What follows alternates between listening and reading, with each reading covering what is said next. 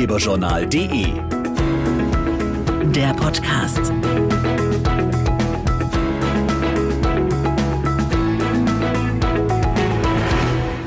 Hallo und herzlich willkommen zum neuen Ratgeberjournal Podcast. Aus gegebenem Anlass sprechen wir zurzeit öfter mal über die Europäische Nachhaltigkeitswoche.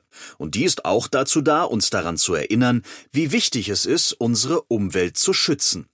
Zum Umweltschutz im weitesten Sinne gehört auch die nachhaltige Bewirtschaftung von Mineralwasservorkommen. Denn schließlich ist Mineralwasser ein reines Naturprodukt, das aus tiefen Quellen stammt.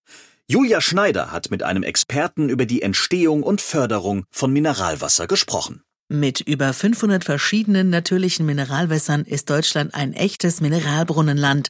Das liegt vor allem an hohen Niederschlagsmengen und einer besonders vielfältigen Geologie. Sebastian Rau, Geologe und Mineralwasserexperte beim SGS-Institut Fresenius. Regenwasser versickert und löst dann auf seinem Weg durch die tieferen Erdschichten zahlreiche Mineralstoffe und Spurenelemente aus den Gesteinen. Die unterschiedlichen Erdschichten, die das Wasser durchläuft, sorgen dafür, dass jedes Mineralwasser eine völlig unterschiedliche Zusammensetzung an Inhaltsstoffen hat und dadurch auch völlig individuell schmeckt. Natürliches Mineralwasser bildet sich besonders geschützt vor Umwelteinflüssen in der Tiefe.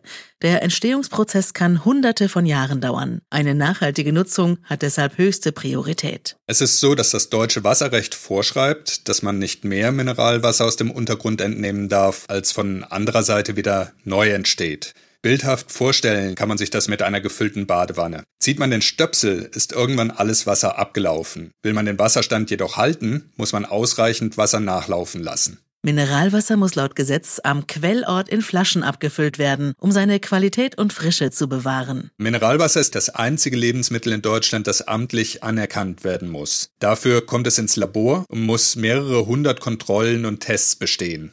Nur dann darf es als natürliches Mineralwasser bezeichnet und auch verkauft werden. So fordert es die Mineral- und Tafelwasserverordnung. Weitere Infos zum Thema gibt's auch auf mineralwasser.com. Und wenn ihr Lust habt, abonniert uns auf ratgeberjournal.de oder auf allen gängigen Podcast-Portalen.